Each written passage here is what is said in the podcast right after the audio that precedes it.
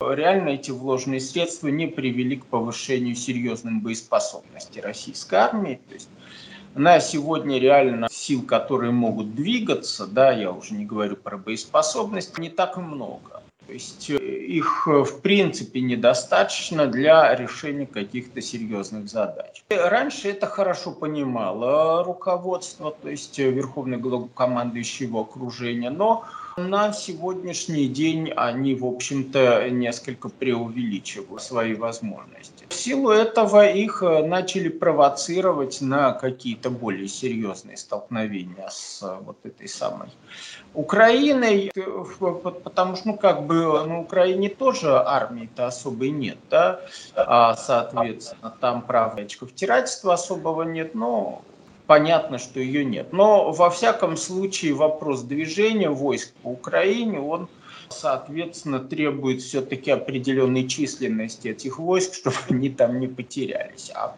обеспечить достаточную численность Российская Федерация на сегодняшний день не способна.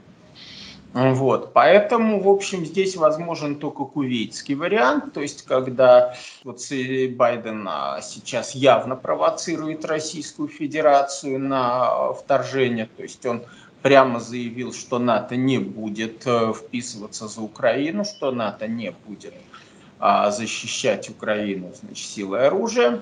И когда он это объявил, значит, вот он ожидает, что на самом деле а, Верховное главнокомандование в России поступит так же, как Саддам Хусейн 30 а, лет назад, и, а, соответственно, попытается значит, туда сунуться и там завязнет.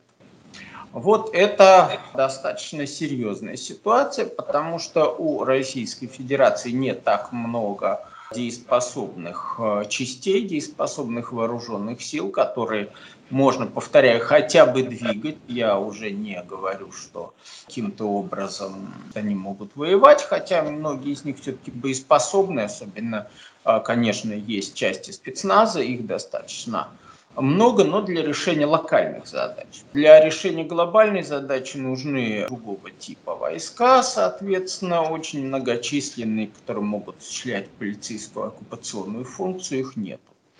Поэтому на сегодняшний день, ну вот, грубо говоря, все, что могло шевелиться, а мы увидели в Казахстане. Вот, э, соответственно. А для того, чтобы провести более серьезную операцию, таких войск недостаточно. Э, эти войска могут, ну скажем так, блокировать любую попытку украинскую, значит, вот напасть на Донбасс, да, соответственно, но не более того. То есть как-то вот расширять, двигаться дальше невозможно. Но вот это, это реальная ситуация на сегодняшний да, Евгений Витальевич, вот вы говорите по поводу слабости российской армии, да, я просто вот зашла, увидела, российская армия вошла в пятерку сильнейших в мире, при этом издание Global Firepower подвело, подвело итоги традиционного рейтинга сильнейших армий мира. Первое место США, второе место Россия, третье место Китай, четвертое место Индия, пятое место Япония. Это рейтинг, соответственно, я так понимаю, что американский, да?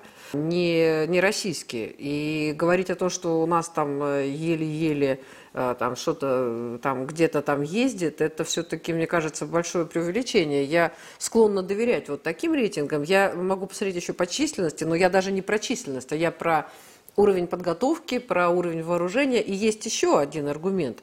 Как-то мне это в свое время сказали, что если Китай не тратит столько э, сил на оборону, не Китай, извините, Израиль, столько сил на оборону, то там на них постоянно бы нападали, там постоянно были бы бесконечные войны. Поэтому, если бы Россия была так слаба, как вот вы говорите, то я подозреваю, что наши европейские, так сказать, и американские партнеры, и они были бы гораздо более активны и агрессивны в отношении отношении России?